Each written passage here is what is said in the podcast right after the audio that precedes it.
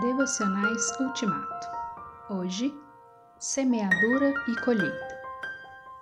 Olhem e vejam bem os campos. O que foi plantado já está maduro e pronto para a colheita.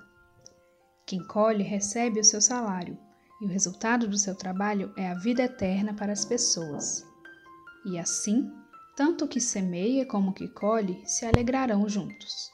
João 4, 35 e 36.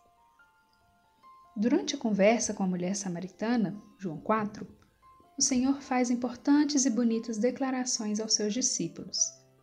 Após anunciar que fazer a vontade do Pai é o que o sustenta, a minha comida é fazer a vontade daquele que me enviou e terminar o trabalho que ele me deu para fazer, versículo 34, Jesus os desafia a perceberem que no próprio contexto em que estão há um campo de frutos maduros, prontos para serem colhidos.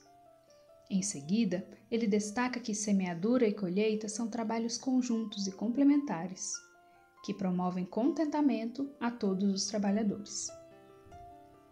Os que semeiam lançam sementes com o coração generoso e pleno do desejo de que elas caiam em terra firme, cresçam e frutifiquem. Eles trabalham no presente, são sustentados pela esperança futura e seguem firmes em sua missão os que colhem beneficiam-se da concretização da esperança daqueles que lançaram as sementes. Eles contemplam e percebem campos fartos onde há muito que colher e não hesitam em dispor suas mãos para o trabalho. O resultado dos esforços do semeador e de quem colhe é sem igual. Alegria para eles e vida eterna para as pessoas. João 4, 36 todos, sem exceção, são contemplados. Além de bonitas, as declarações de Jesus em João 4 são um convite aos discípulos à participação no cumprimento da vontade do Pai. É certo que há campos áridos, cheios de pedras, e que às vezes os trabalhadores se sentem cansados, desmotivados e sem esperança.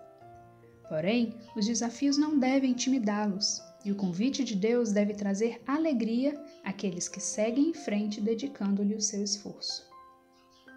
Ó Deus, dono do trabalho e de todos os campos, dá-nos alegria e diligência para fazermos o que precisa ser feito, seja semear ou colher.